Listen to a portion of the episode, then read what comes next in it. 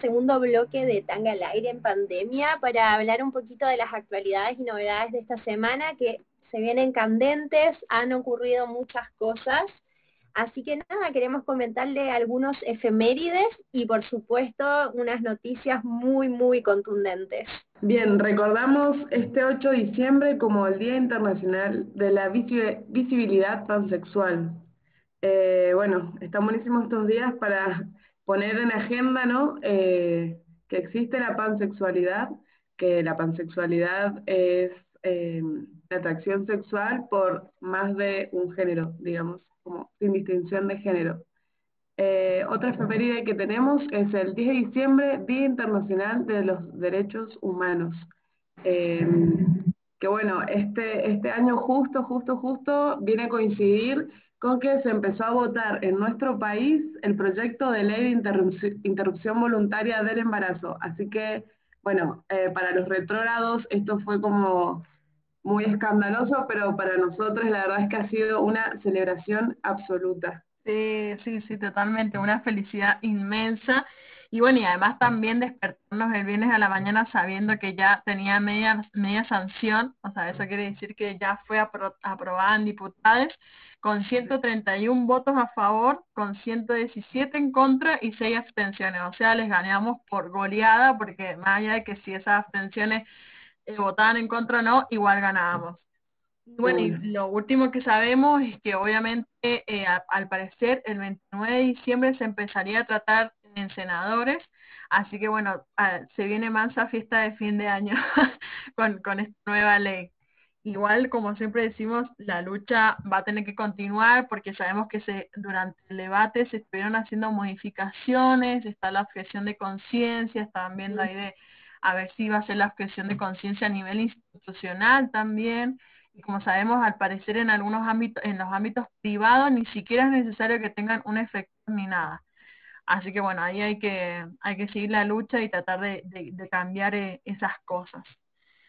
Sí, porque el, el proyecto que se presentó, digamos, no es el que, el que venía trabajando la campaña a lo largo de todos estos años. Y bueno, mi pregunta ahí, tal vez alguna de ustedes sepa responderla. Em, en caso de que este proyecto sea aprobado, ¿cómo se hace para las cosas en las que la campaña eh, no está de acuerdo? O sea, ¿se pueden presentar eh, algún mecanismo legal para poder modificarlas? Eh, ¿Funciona así? ¿Alguna sabe? O sea, una vez que una ley, por ejemplo, se implementa, pueden después como solicitarse modificaciones, eso, eso pasa. Em, y creo que respondiendo un poco también a esto de, de la objeción de conciencia, siempre recordar que en realidad la objeción de conciencia es un privilegio para los profesionales de la salud, o sea, ni siquiera es un derecho, es un privilegio que les exonera de realizar ciertas prácticas y bajo ninguna circunstancia eh, la objeción de conciencia puede ser institucional, o sea, siempre es eh, sobre la como conciencia de una persona individual y también exactamente. Y lo importante es que esto quede declarado tanto en el sistema público como privado porque hace unos años venía sucediendo que quienes aquellas personas que objetaban conciencia por ejemplo en el sistema público en el espacio privado tenían sus clínicas de aborto clandestino. Entonces, bueno, nada, hay mucha triquiñuela.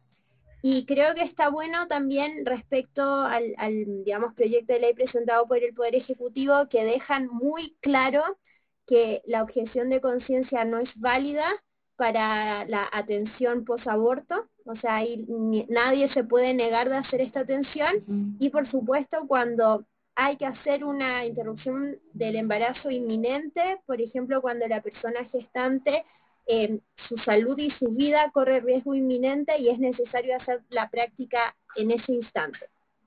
Y, por ejemplo, pensando que tuviésemos en un hospital, en algún servicio, eh, solamente personas objetoras, eh, su responsabilidad también como objetores es hacer una derivación oportuna para que esa interrupción pueda llevarse a cabo en los plazos acordes sin generar dilaciones en el tiempo.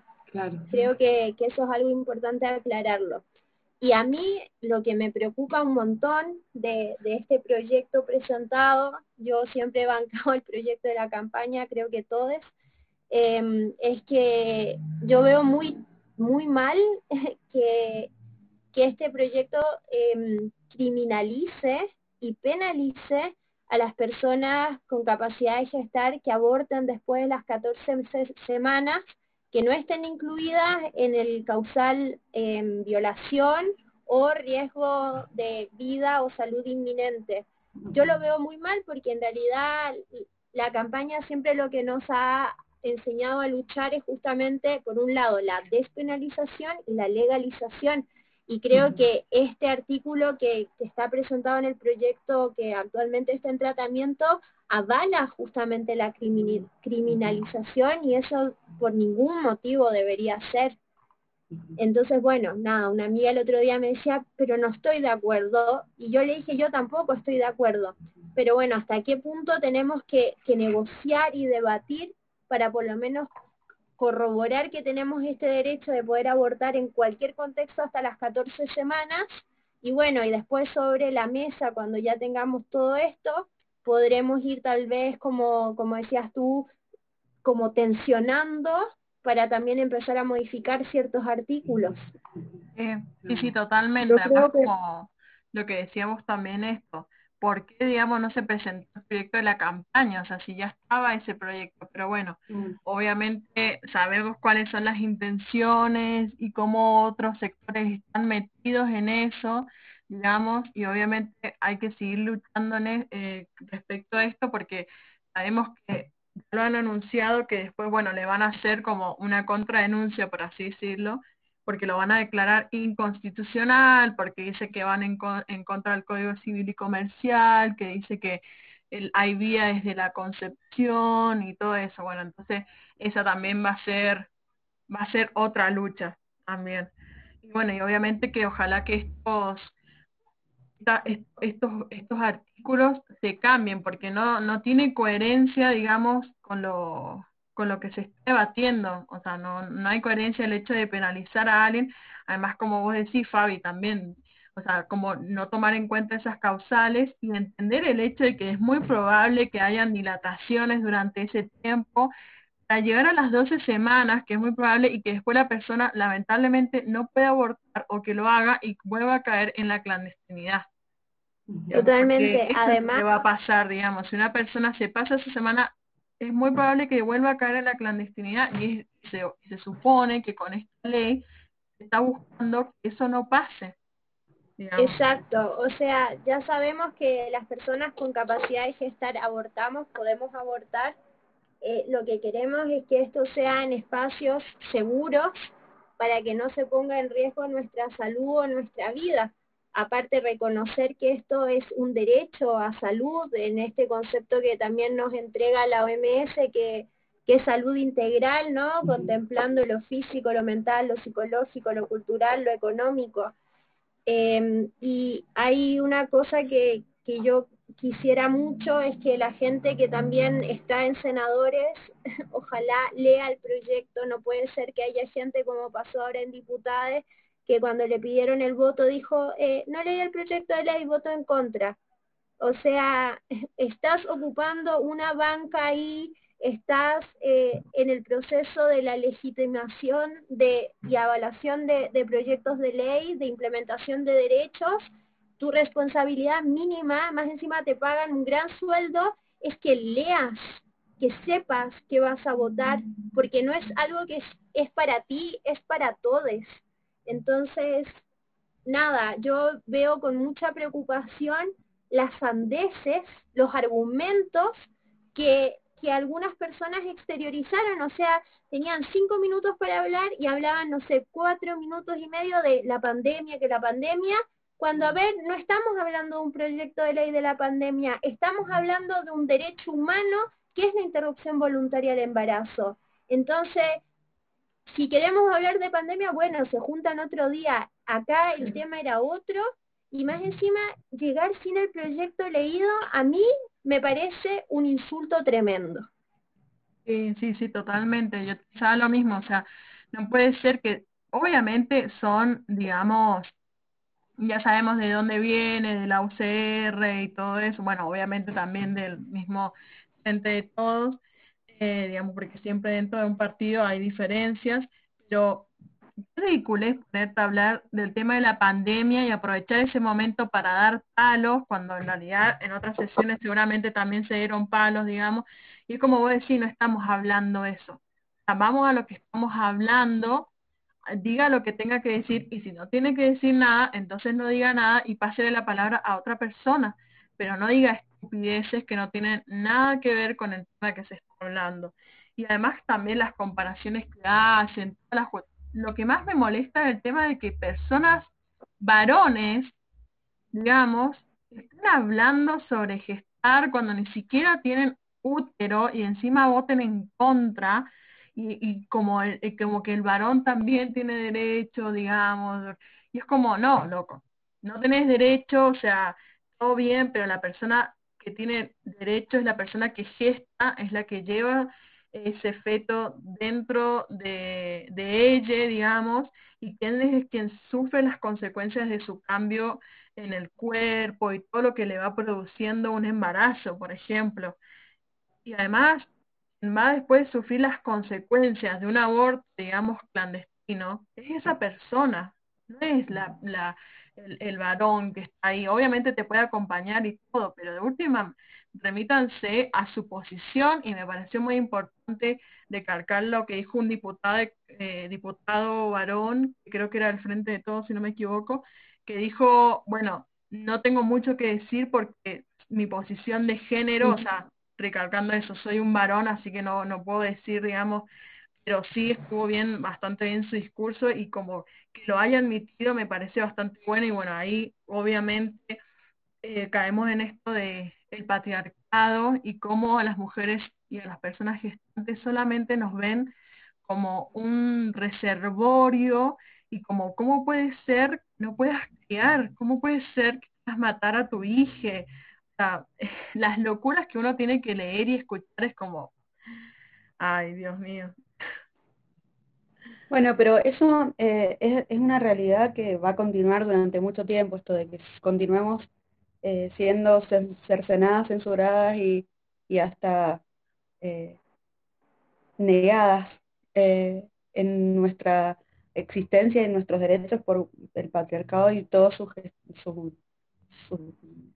títeres. Pero en cuanto a lo que decían recién, con respecto a la penalización, que tampoco estoy de acuerdo, estoy sumamente confiada en que nuestras redes eh, van a continuar con la ILE, eh, que en la ILE, eh, más allá de que haya que hacer una evaluación previa, que en realidad es una entrevista, y se, se genera igual la, confianza como para que la, la, la, persona gestante pueda acceder al, al, al derecho y, y, pueda acceder a, a, a, continuar con su vida como ella tal la había planificado.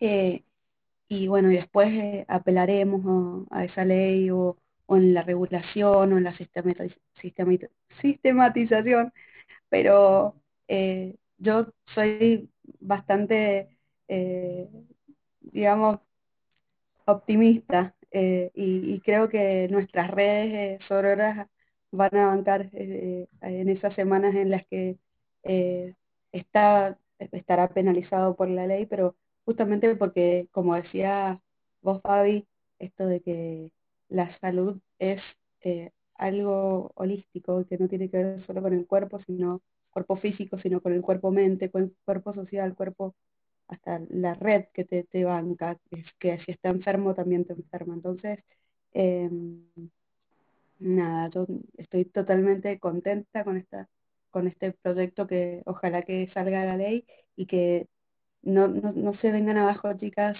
estén confiadas en que nosotras, en las mujeres y, y, todos aquellos eh, seres amigables con, con, con, las personas gestantes, vamos a, a tratar en, en salud de, de, seguir adelante con las giles, que, que, que en donde están posicionando justamente a, a los embarazos más con una gesta más grande. Así que, eh, nada, confianza y será ley.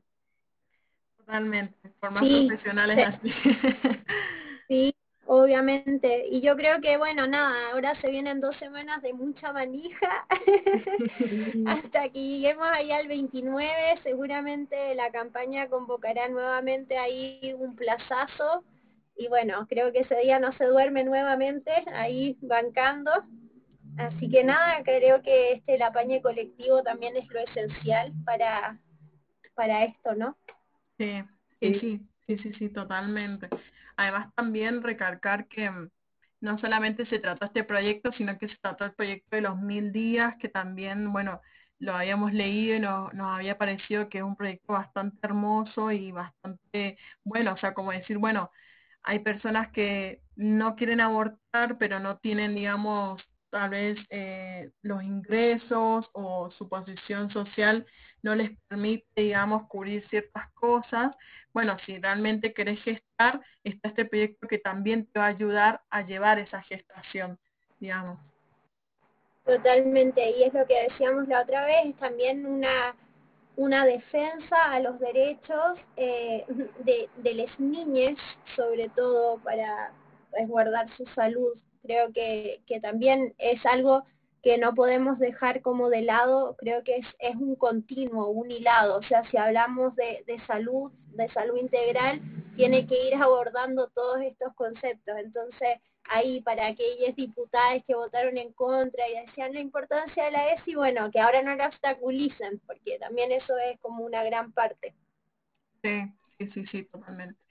Bueno, y otra de las noticias también es que el 11 de diciembre, digamos, o sea, ayer, la acción mundial contra el fracking. Como sabemos, el año pasado hubo una marcha bastante multitudinaria eh, acá en Mendoza, bueno, eh, sí, acá en la provincia de Mendoza, en donde, bueno, por el tema del fracking, por el tema de las minerías, y obviamente sabemos que actualmente, digamos, han hecho modificaciones que, digamos, habilitan el hecho de que uno pueda contaminar el agua con ciertos químicos. Y bueno, tengo, eh, si no me equivoco, la semana que viene creo que va a haber marcha convocatoria por el tema del fracking. Y bueno, la última noticia que tuvimos es el hecho de que se empezó a cotizar el agua eh, en Wall Street. Es como, no, no. Eh, yo cuando me desperté y vi esa noticia fue como, no, no puedo creer, o sea, pensé que era una fake news primero. O sea, estamos llegando muy al hecho de esta serie, ¿cómo se llama? Eh, que es como... Black Mirror. Ajá, Black Mirror. Eh, no, o sea, es una locura, es una locura, o sea, que vamos a llegar después a cotizar el aire. es como también, o sea, eh, es un derecho básico que alguien pueda eh, tener acceso al agua. Sí, plenamente. Además a mí también me preocupa en, no sé, en términos de la cantidad de reservorios de agua dulce que tenemos acá no contaminadas aún, y qué va a pasar cuando en el resto del planeta el agua empiece a escasear aún más y, no sé, qué vamos a, o sea, yo me imagino si apocalípticamente, no sé, invasiones o, bueno, ya se, ya se venía anunciando que, que la Tercera Guerra Mundial iba a ser por el agua y, no sé, me, preocupa totalmente y me parece eh, terrible, terrible, terrible. Pero bueno. Sí, sí, sí, la verdad que eh, es terrible y es triste a la vez también. Bueno, y otra de las, de las noticias también que tenemos es que en Sudáfrica hay un femicidio cada tres horas. O sea, cada tres horas es, eh, es una locura. O sea, los asesinatos de Poppy y Bonjeca deben ser, digamos, investigados. Estas dos personas, eh, estas dos mujeres, digamos, se tomaron un taxi una noche y no se supo nada más de ellas. Y meses después sus cuerpos fueron hallados con disparos y signos de violación sexual al costado de una ruta. Pasaron tres años y sus familias todavía no tuvieron la verdad ni justicia. La violencia patriarcal en Sudáfrica es alarmante, como decíamos, hay un femicidio cada tres horas y las cifras de violencia sexual hacia las mujeres son muy elevadas. O sea, se denuncian 100 casos por día. Una de cada, uno de cada tres hombres piensa que las mujeres no deberían tener los mismos derechos que los varones y más de dos millones tienen que están bien golpearlas si los contradicen, o sea, un nivel de machismo eh, extremo, o sea, del medio Evo, la verdad. O sea, una locura, una locura. Pero bueno, eso claramente nos muestra que no solamente, digamos, hay machismo eh, en Sudamérica, sino que es a, es, a nivel mundial. O sea, es un virus, una pandemia a nivel mundial, digamos, esto del machismo y cómo tanto eh, como Sudamérica, por ejemplo, tanto aspira, digamos, a, a, los al tercer mundista, a los a los países más capitalistas o, o, a los continentes como Europa, por ejemplo, y es como obviamente no están tan avanzadas como pensábamos, por ejemplo. Obviamente también les hace falta avanzar en muchos aspectos. Totalmente, recordemos también el año pasado en países como Sudáfrica, Arabia Saudita, donde se realizó la intervención de un violador en tu camino.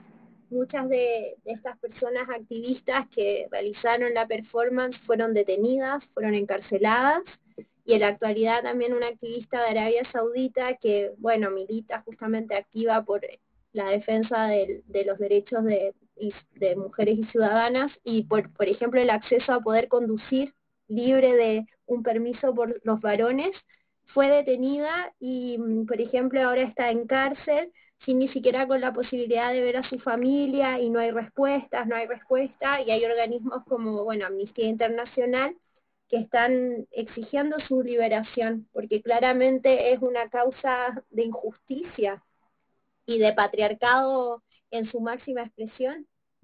Sí, sí, sí, sí, sí, totalmente. La verdad que es muy triste escuchar este tipo de noticias también. Bueno, y otra de las noticias es que es ley. Esa, bueno, esta más o menos eh, eh, nos pone un poco más feliz en el hecho de que no se van a poder vender, digamos, los terrenos que fueron incendiados en plazos de entre 30 a 60 años. El Senado argentino dio sanción definitiva a lo que es la norma que protege los ecosistemas de climas accidentales o intencionales y la iniciativa salió con 41 votos a favor y 28 en contra y una abstención. Bueno, a tener en cuenta esa gente que votó en contra, y esta ley, eh, como decíamos, busca proteger estos ecosistemas y les votaron en contra de este proyecto de ley adhirieron que algo inconstitucional y perjudica a los productores agropecuarios que no podrán disponer de sus tierras.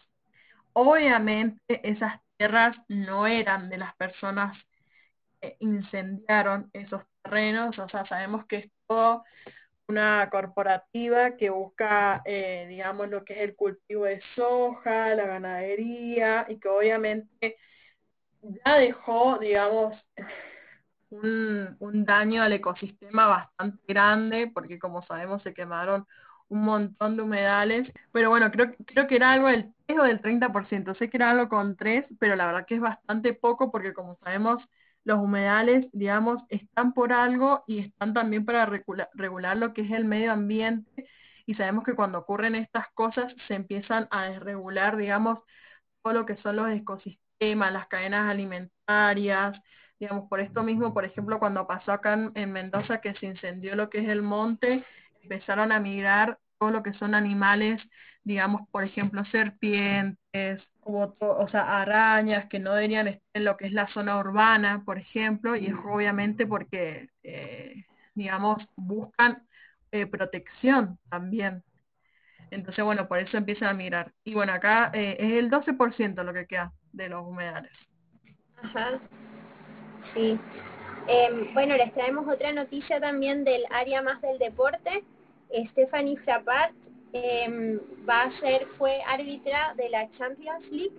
Eh, bueno, esta francesa eh, estrenó como colegiada principal en, un encuentro que eran de equipos grandes, la Juventus versus Dinamo de Kiev, em, tras dirigir ella al Granada en la Liga Europea. Así que esto igual lo celebramos porque históricamente siempre son varones los que son árbitros de estos partidos y de grandes como torneos. Así que aguante ahí Stephanie y que vengan muchas Stephanies más también en la escena del fútbol. Sí, sí, sí, sí, sí, totalmente. Bueno, ¿y otra noticia tenemos ahí, Selva? Sí, el, la última noticia que tenemos para contarles es el cara- caravanazo diverso, porque este viernes 11 de diciembre eh, hubo la Marcha del Orgullo en Mendoza, que convocó un caravanazo diverso desde el Parque Central y eh, establecieron toda una ruta para llegar hasta la Plaza Independencia, donde se hizo como eh, siempre se hace, la lectura del documento y bueno, luego se procedió a desconcentrar. La verdad que una vez más, digamos, nos juntamos para, para celebrar la diversidad y para también viralizar, digamos, que los gays existimos, las lesbianas existimos, digamos, o sea, no existe una sola forma de relacionarse sexoafectivamente y también para pedir por menos, o sea, por los femicidios, por ejemplo, el de Melody, ¿sí? Y también, bueno, por los lesbicidios, la lesbofobia, la homofobia, que estamos en pleno siglo XXI y todavía, eh, digamos, se siguen viendo estos casos. O sea, por ejemplo, veíamos la noticia de este chico que quería eh, alquilar un departamento y no lo dejaron por el hecho de ser gay. El, el dueño del departamento le dijo que no porque no, no le alquilaba a los gays porque vivía al lado y no quería que sus hijos vieran eso. Claro, o sea, no crees que vean eso, pero los pones frente a un, un, un show de showmatch donde sexualizan a la mujer y bueno, y ahí está todo bien. Sí, bueno, que con eso damos fin a nuestro segundo ciclo, nuestro segundo bloque de noticias de actualidades y bueno, vamos con una pausa musical para continuar con el bloque 3 en el que estaremos hablando de la obstaculización en el acceso y garantías del programa de salud para personas trans y no binarias.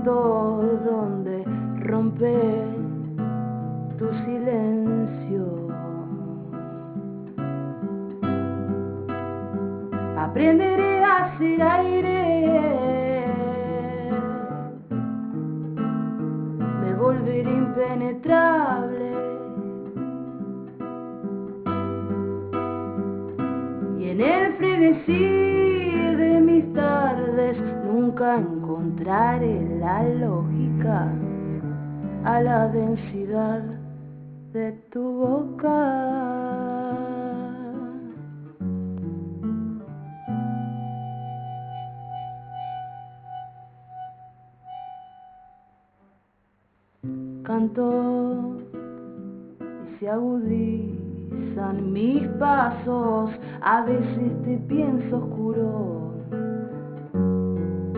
y a veces claro, creo, no, no, no, lo que tengo y nada más, ¿cómo estarás de sordo si no escuchas?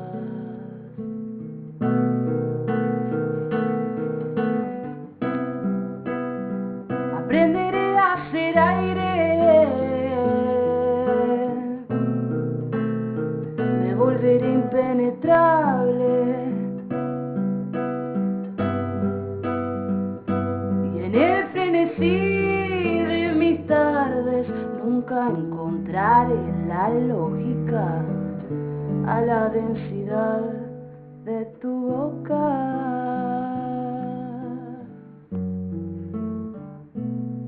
Y nunca encontraré la lógica a la densidad de tu boca.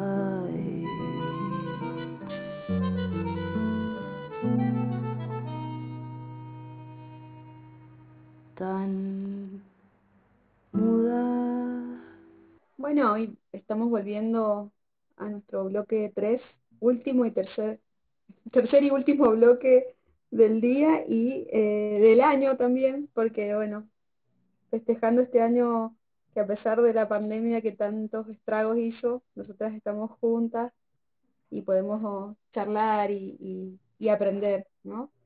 Bueno, en este bloque queríamos hablar sobre la obstaculización en el acceso y garantía del programa de salud para personas trans y no binarias. Eh, bueno, como hablaba recién de la pandemia, este evento mundial eh, con el aislamiento social, preventivo y obligatorio eh, ocasionó cambios en todos los ámbitos de la sociedad y en todos los colectivos sociales, entre ellos la comunidad trans. Su vida cotidiana, la salud, la economía, la educación, el trabajo y particularmente el acceso y el sostenimiento de los tratamientos hormonales también se vieron alterados. Durante la pandemia fue muy frecuente escuchar el reiterado mensaje del colectivo trans en cuanto a la dificultad de acceder a las terapias de hormonización, por un lado, por la falta de turnos en este contexto de protocolos pandémicos, eh, y por otro lado, se reconoce el menor aporte financiero del Estado a este sistema a este programa de salud.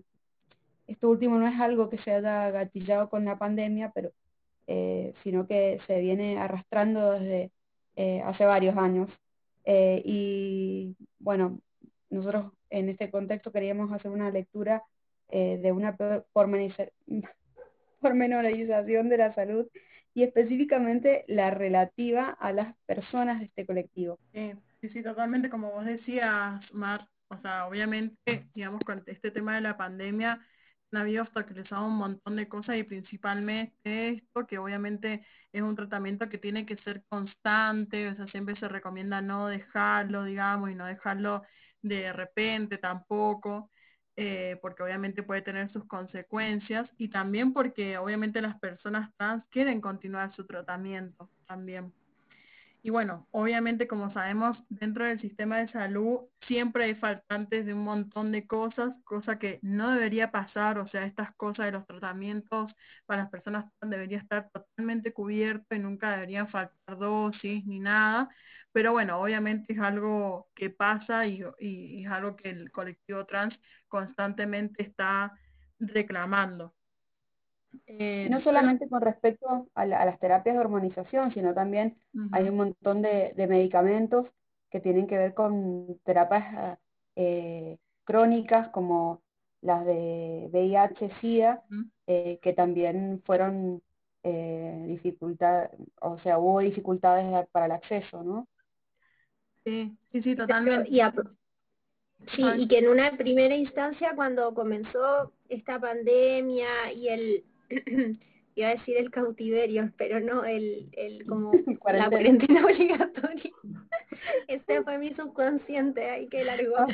Eh, como que estos centros de salud como tomaron la estrategia de, bueno, dar, implementar recetas con, con esquemas, por ejemplo, hormonales por dos meses, pero bueno, después la pandemia, la cuarentena se fue extendiendo, extendiendo y muchas veces no, no se pudo realmente eh, responder esa demanda y, y, garantizar justamente este derecho. Sí, es, es importante decir que en todos los centros de salud, eh, no solo públicos, sino también privados, hubo una merma en la cantidad de, de eh, profesionales porque se destinaron muchos de los médicos y, enfermeros a la atención de, COVID y muchos especialistas eh, tuvieron que, bueno, volver a la guardia general o a la guardia respiratoria fue terrible para todos los programas, no solamente eh, los programas de, terapias eh, como estas que nombramos, sino también de otras enfermedades crónicas.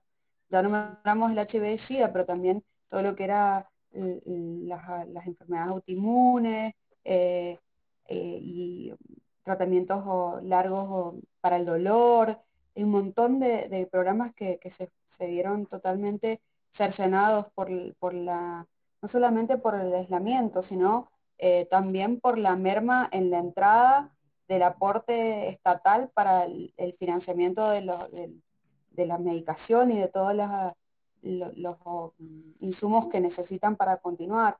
Entonces, eh, realmente ha sido un, este cautiverio, este cautiverio, esta cuarentena ha sido terrible con respecto a un montón de programas, pero como decía Sila, esta, esta, este tratamiento eh, de urbanización es algo que tiene que ser constante y continuo, entonces ha, habido un montón de, de, personas que, que, no han podido acceder a, este derecho, ¿no? Bueno, bueno, aquí iba a agregar que que esto viene a traer eh, o a exponer un poco más la decadencia en la que se encuentra nuestro Ministerio de Salud y que bueno, si no fuera por las redes que se van tejiendo entre, entre las personas para, para poder ayudarse, la verdad que afrontar estas situaciones sería mucho, mucho más difícil. Pero bueno, eh, Valeria Pavan, coordinadora de las políticas de salud inclusivas de la Subsecretaría de Políticas de Diversidad y Género del Ministerio de las Mujeres, Género y Diversidad de la Nación, afirma que están delineando políticas que tienen que ver con el reforzamiento de los consultores existentes. O sea, quiere decir que hay consultores de hormonización a lo largo de todo nuestro país. Hay en Buenos Aires, Neuquén, Santa Fe, Mendoza, Tucumán, Jujuy y Corrientes, entre otras provincias. Y lo que están haciendo es, están generando políticas para reforzar que los consultorios estos que existen, que son más de 170, eh, puedan ayudar en esta situación. Y quieren hacerlo sobre todo eh, en los, digamos, en los sectores eh, de las personas que son más vulnerables, que donde más siempre se, se resalta el hecho, viste, de los más vulnerables siempre son los más afectados, ¿no? Y son las personas que todavía no cuentan con una, una en los consultorios que todavía no cuentan con una mirada integral de la salud. Eh, para que no sean lugares donde, no se, donde se experimentan tratamientos hormonales y bueno, esa es su mirada. Y totalmente, además también tener en cuenta que por el contexto de la pandemia muchas veces no podías salir de tu casa o si salías a buscar, digamos, el medicamento, si te agarraba la policía, tenías que justificar y obviamente, bueno, vivimos en una sociedad patriarcal y era como, no, eso no es justificable y podías ir preso y bueno, todas cosas que por ahí podían ser evitables y bueno, frente a esto también se conformaron redes de ayuda colectiva que consistían en lo que era la entrega, digamos, de las hormonas o la medicación a través de trans por parte de los centros de salud para que pudieran hacer, digamos, el reparto a otros pares también, o la conformación de redes de reciprocidad útiles para entregar esta medicación porque a, domicilio, porque obviamente, como decíamos, es importante y sobre todo en los pacientes HIV también, o sea, eh, sabemos lo que significa, digamos, vivir con HIV, digamos, y obviamente es un tratamiento que hay que seguirlo de por vida, o sea, es una enfermedad crónica y sabemos que estos tratamientos antirretrovirales, eh, digamos, pueden llegar a, hacer, digamos, que la, vida de la persona sea un poco más llevadera y también, digamos, disminuir de, de, llegar a SIDA, que sería ya más la enfermedad y ahí ya sería un poco más, más grave. Entonces, obviamente, es como vos decías, Selva, en el hecho de que esto demuestra claramente cómo el Ministerio de Salud está en faltante en un montón de cosas y como siempre decimos, digamos, a nivel nación nunca se implementa, digamos, el presupuesto como debería ser para el sistema de salud, porque todas estas cosas deberían estar totalmente cubiertas y deberían sobrar, no, eh, digamos, faltar. Totalmente. Y aquí hay una, mm, eh, ¿cómo se llama?, opinión interesante de Nadir Cardoso, quien es coordinadora de las promotoras pares de salud trans de la Fundación West Em, y bueno, señala algo respecto a esto que veníamos conversando antes en el bloque 1 sobre los consultorios amigables.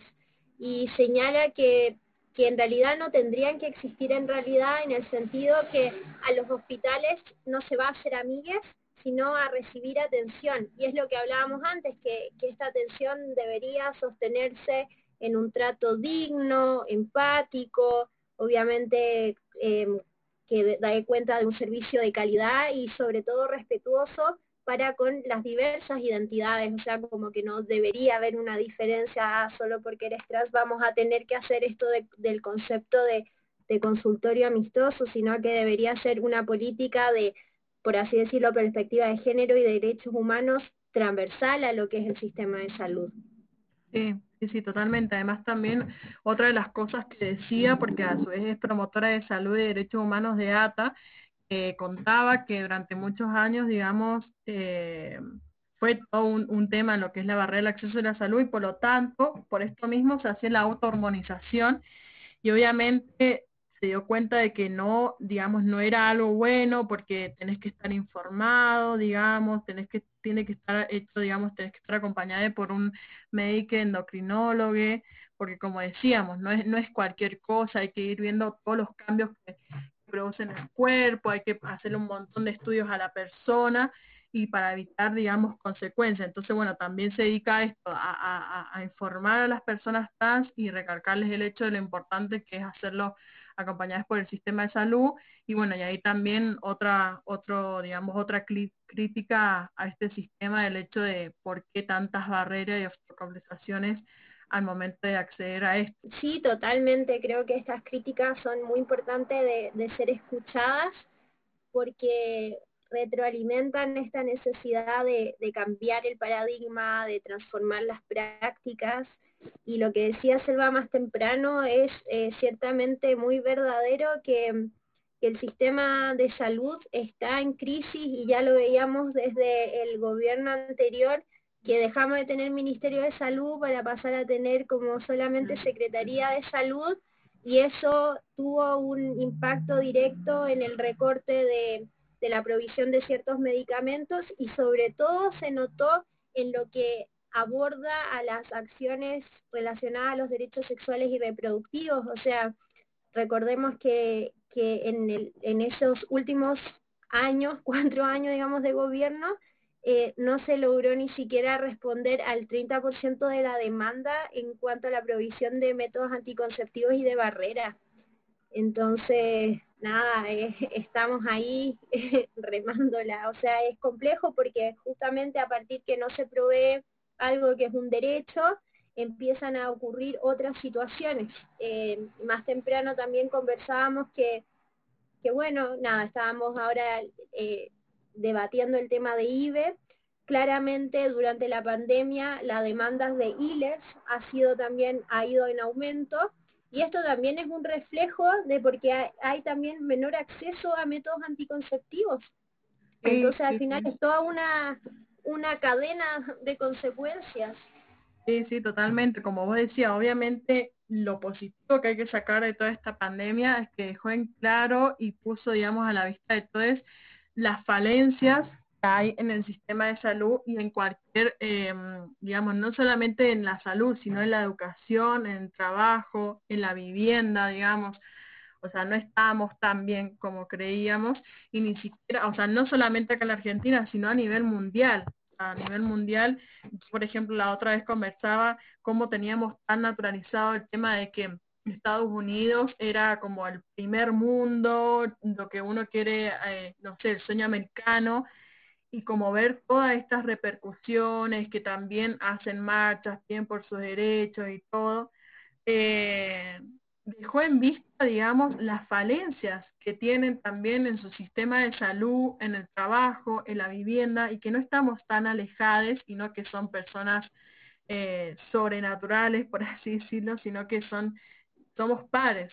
Entonces, bueno, esto claramente la, de, de la pandemia nos hace abrir los ojos y darnos cuenta de que nos tenemos que unir más en estas cosas, digamos, y que no tienen que existir fronteras y también existir, eh, eh, digamos, exigir respecto a esto, o sea, tener una el acceso a la salud, que es un derecho, una vivienda digna, una educación digna, y exigir, digamos, eh, nuestros derechos, como vos decías, respecto a esto que me hace, em, bueno, va de la mano con el tema de que muchas veces te dicen, bueno, pero ¿por qué vas a abortar? ¿Por qué tienen un montón de métodos anticonceptivos y esto? Y es como, no, o sea, tenemos un montón de métodos anticonceptivos, pero hay que pagarlos, no son gratis, por ejemplo, el como el preservativo, están en faltantes, o no te los pueden dar porque eh, hay efectores que no están ni ahí con el tema de ponerte un DIU porque piensan que es abortivo, que no puedes conseguir la pastilla de emergencia, que no te informan respecto a cómo tenés que tomar las pastillas anticonceptivas, o sea, no te dan la información como debería ser,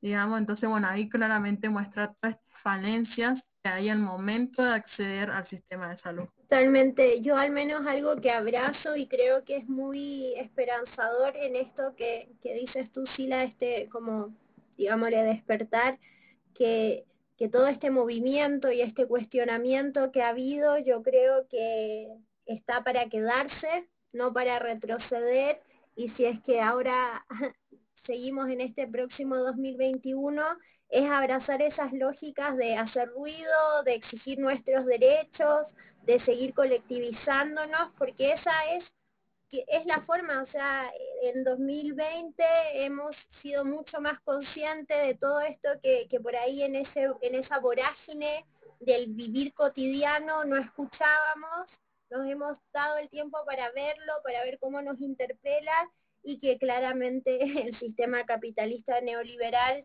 es un fracaso, no nos permite equidad, entonces creo que, que esto es, ¿no? Esta es la forma de continuar cuestionando, criticando eso todo el tiempo y exigiendo que estas leyes que nos deberían amparar realmente se cumplan para que garanticen estos derechos. Sí, sí, sí, totalmente, totalmente. La verdad que eh, a prestar más atención a esto y empezar a, a, sacar esos lentes oscuros que tenéis y ver la, la realidad como realmente es y empezar a organizarse también, porque como siempre decimos, cuando el pueblo está unido, puede lograr eh, cosas importantes. Lo hemos visto, por ejemplo, con el tema de Chile. Bueno, y después de todo esto, damos por finalizado nuestro, nuestro tercer bloque y nuestro último programa del año 2020. Hermosas palabras, chicas. La verdad que eh, más allá de lo lindo que ha estado el programa hoy, este ciclo y todos los ciclos que hemos llevado a cabo en este tiempo, eh, yo les agradezco porque y le agradezco a nuestros radioescuches porque esta oportunidad de, de, conversar y de, de, contarnos cosas y aprender y hasta leer eh, sobre temas interesantes que nos aportan a la vida y a nuestra educación sexual integral a cualquier edad, eh, la verdad que ha sido hermosísimo y les agradezco de corazón. Sí, sí, igual. La verdad que ha sido un año, más allá de estar encerradas, hemos aprendido un montón y sobre un montón de, de aspectos y un montón de temas nuevos que por ahí no teníamos tan en claro o no estábamos interiorizados. Y bueno, eso también nos, hable, nos abre un, un abanico de que no solamente tenemos que quedarnos con lo que uno sabe, sino explorar mucho más. Sí, yo quería agradecer el espacio, eh, ponerse, eh, para, para mí exteriorizar cosas decir cosas eh, es un, un aprendizaje continuo y también aprender a escuchar cosas nuevas también me pone en aprendizaje.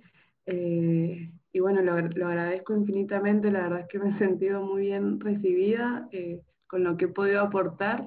Siento que he salido realmente de mi zona de confort, pero, pero abordando esta salida de la zona de confort eh, de una forma muy cuidada y, y muy recibida, muy bien recibida por ustedes, así que se los agradezco mucho y bueno, espero haber podido aportar algo piola desde acá. Eh, y bueno, mansa, mansa, mansa, mansa experiencia y, que hagan muchos programas más que sigan viniendo. Y yo creo que a todas nosotras la experiencia radial nos nutre. Yo siempre he creído que la radio nos llega en el instante preciso, que la vida nos quiere decir muchas cosas y nos permite saltar ese abismo y y empezar a enfrentar esos desafíos, a desandar ciertos miedos para poder seguir como creciendo y, también confiar más en nosotras. A veces nos pasa que somos nosotras mismas las que nos autosaboteamos y nos impedimos seguir y confiar en aquello que realmente queremos y nos proponemos. Así que siento que esto es un crecimiento bueno, nada, que con esta convicción que, que siento que nos habita a todas, con, con esta necesidad de, de, construir una dimensión que pueda cobijarnos a todos en nuestras diferencias, en nuestros modos de ser, querer vivir una vida digna, libre de violencia, libre de discriminación, poder sentirnos plenes en lo que hacemos, en lo que deseamos es que también hemos decidido también construir una comunicación eh, autogestionada, independiente, desde la resistencia de estas trincheras verde-moradas, em, para construir una forma comunicativa distinta, libre de esta hegemonía heterosis patriarcal, libre de la heteronorma, eh, para sentirnos nosotras también representadas en estos modos de decir, en estos modos de, denunciar y que también aquellas personas que nos escuchen logran sentirse representadas, cobijadas, al menos eso es lo que, que nosotras venimos creyendo en este proyecto. Eh, creo que acá me voy a emocionar mucho, pero mm, siento que, no sé, yo a mi mamá cuando le digo, le digo, no sé, me imagino que esto debe ser como parir o gestar, porque no lo he hecho, tampoco lo quiero hacer, pero me gusta gestar ideas y me gusta cuando nos encontramos y podemos soñar y empezar a articular ciertas ideas que lentamente se van plasmando y, y se van articulando y van, eh, nada, transformándose en realidades que, que nos hacen mucho bien a nosotras y también creemos que le hace mucho bien a la gente que nos escucha. Y esto es precioso, como decía la Sila más temprano, flasheándola, hagamos proyectos, hagamos grabaciones por Zoom y materializarlas, llegar a 22 programas, sostenernos en el tiempo, bancarnos sin perder la motivación, que es súper difícil, no sé, como no es lo mismo hacer así que estar en la emoción frente a los micrófonos, encontrarnos, acuerparnos. Eh, y aún así hemos seguido porque siento que, es muy claro que el sentido que también le damos acá a, resistir nos ayuda a resistir entre nosotras y resistir a este mundo que a veces puede ser tan pérfido. Así que yo, nada, termino esta temporada radial con la cuerpita, el corazoncito lleno de gratitud y, y me siento orgullosa de esta equipa que somos, porque somos plurales, diversas y cada una desde su coordenada eh, entrega tanto y eso se siente. Realmente transitar una vida radializada, o al menos en esta pandemia, eh, para mí ha sido como mi vacuna anti-COVID. Es mi forma de, de sostenerme viva y de seguir teniendo ganas de luchar. Así que gracias infinitas a ustedes y por supuesto a las radios escuchas que nos bancan, que nos apañan, que en esta temporada el, programa ha llegado a ocho países. Eso para mí es como ya, wow. Sí, sí, mal, la verdad que como decía yo, Fabi, al principio, como que nunca me imaginé que encima lo íbamos a continuar. O sea, fue una prueba cuando empezamos el primer programa y se puede notar, digamos, con todas las, interrupciones que teníamos y todo eso. Eh, y como los nervios y todo, y como que nunca imaginé que lo íbamos a continuar. O sea, como dije, bueno, seguramente después de este programa, no sé, o del segundo o tercero, tal vez ya nos íbamos más, o qué sé yo, pero la verdad que la, o sea, le, repusimos las ganas y el pecho y todo eh, a este a este proyecto y que obviamente, mm, digamos, cuando hay organización y, las partes quieren, se pueden hacer eh, cosas hermosas. La verdad que también en el hecho de que, como vos decías, como que esto ha sido una salvación para la pandemia, sí, porque obviamente hemos estado encerrados y por ahí no nos hemos podido juntar con las personas que queríamos o compartir momentos como nos hubiera gustado y como tener, no sé, un programa el día sábado y saber que eh, solamente tenés que enfocarte en ese programa, digamos, y no en otras cosas externas que por ahí te pueden estar pasando. Eh, como que también te saca un poco de la pandemia, por así decirlo. O sea, como disfrutar de otras cosas y como sentirte también acompañada, o sea, como que no, no estás sola ni nada. Eh, Totalmente. El, camión. Eh, pero sí, para mí ha sido como también eso, como un gran acompañamiento, porque creo que todas hemos estado pasando un montón de cosas y también porque la pandemia como que te hace, eh, hace pasar por un montón de ciclos, digamos, un montón de ciclos y claramente también lo que dejan ver en la pandemia es esto, lo importante que son los vínculos, lo importante que son digamos, las otras personas que te rodean y como extrañar eso que constantemente teníamos y no darnos cuenta que lo teníamos y en el momento de que lo perdemos, darnos cuenta de eso, digamos, y lo importante que es, por ejemplo, no sé, encontrarte con alguien que conoces y, y, no sé, abrazarte en medio de la calle, qué sé yo, o saludarte, o compartir un mate, o compartir una birra, qué sé yo, eh, es como, es como un poco chocante también y como eh, decíamos siempre que después de esto todos vamos a terminar medio antisociales, es como volver a, a, habitar eso